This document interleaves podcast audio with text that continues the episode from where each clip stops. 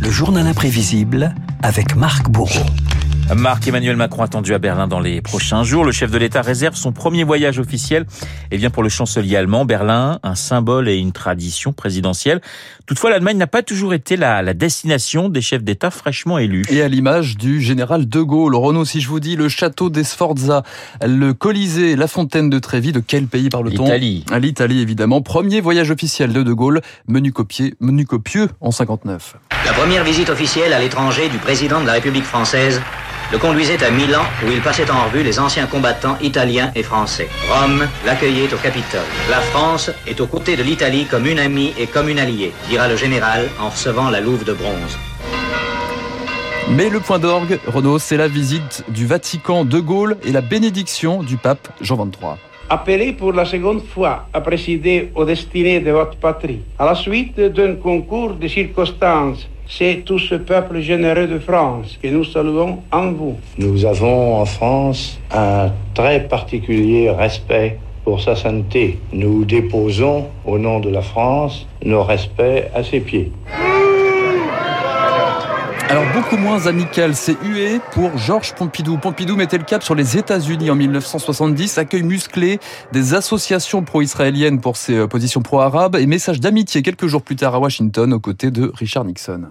Il était normal que ma première visite officielle fût pour le peuple américain, notre plus ancien, notre plus grand, notre plus constant ami et allié. Georges Pompidou arrivera d'ailleurs les bras chargés de cadeaux, des produits de luxe, des sacs, des parfums et un fromage du Cantal qui n'a pas vraiment fait recette. Please be silent to not disturb me.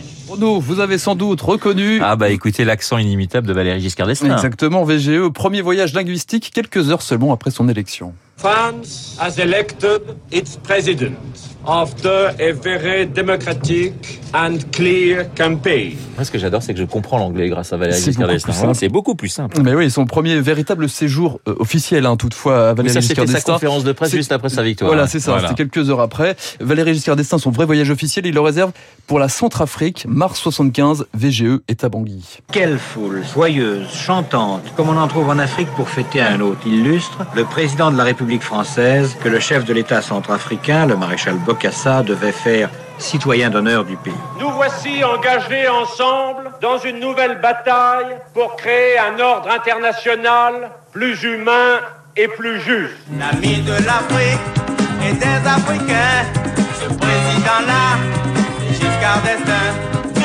Voilà une petite perle hein, quand même pour l'accueil de Valéry Giscard d'Estaing en Afrique. Giscard célébré en chanson, son successeur avait lui choisi une autre bande son.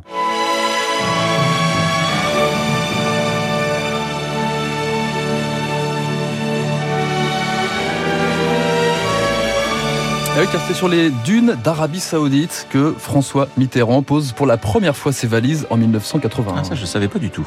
François Mitterrand au pays de l'or noir. Le président de la République est arrivé tout à l'heure en Arabie Saoudite. Pendant deux jours, le chef de l'État va dialoguer avec le roi Khaled. Le sujet principal, ce sera la paix au Proche-Orient. Un voyage à forte teneur économique, hein. surtout. Mitterrand souhaite se rapprocher du premier fournisseur de pétrole de la France.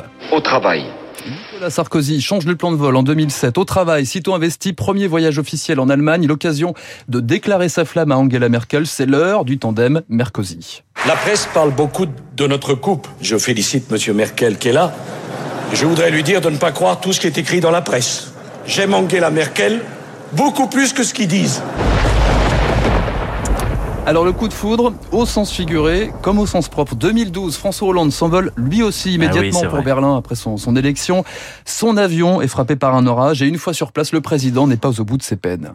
Sous le crachin berlinois, tapis rouge, premier pas un peu hésitant pour François Hollande, vite rattrapé par les mots d'accueil de la chancelière. La foudre qui a frappé son avion est peut-être un bon présage pour notre coopération. Vive l'amitié franco-allemande. Berlin, première destination officielle, donc c'est devenu une, une, coutume. En 2017, Emmanuel Macron venait lui aussi chercher sa photo avec Angela pour asseoir sa stature internationale. J'ai eu une interlocutrice qui euh, parut très ouverte à justement un couple franco-allemand euh, encore plus fort, en particulier à un moment où l'Europe traverse il y a des étapes extrêmement importantes. Cinq ans plus tard, c'est Olaf Scholz qu'Emmanuel Macron doit rencontrer, le nouveau chancelier allemand, qui lui non plus n'a pas échappé à une vieille tradition outre-Rhin, car depuis Adenauer, tous les chefs d'État allemands, Renault, font eux aussi de la France leur premier déplacement officiel. Voilà, ces premiers déplacements dans le journal imprévisible de, de Marc Bourreau. Tiens, pour le plaisir, on va se réécouter ces, cette chanson africaine en 1975 pour la venue de Valéry Giscard d'Estaing. On l'écoute? L'ami de l'Afrique et des Africains, Voilà, je pense que vous allez la voir euh, toute la journée Mais dans la, la, rime- la tête. rime est jolie. Mais hein. la rime est très jolie. Bravo. Euh, Merci beaucoup Marc pour cette trouvaille. Je compte sur vous euh, demain eh bien pour nous trouver des pépites équivalentes. Merci. Le journal imprévisible de Marc Bourreau. Il est pratiquement 7h55 sur l'antenne de Radio Classique. Dans un instant, le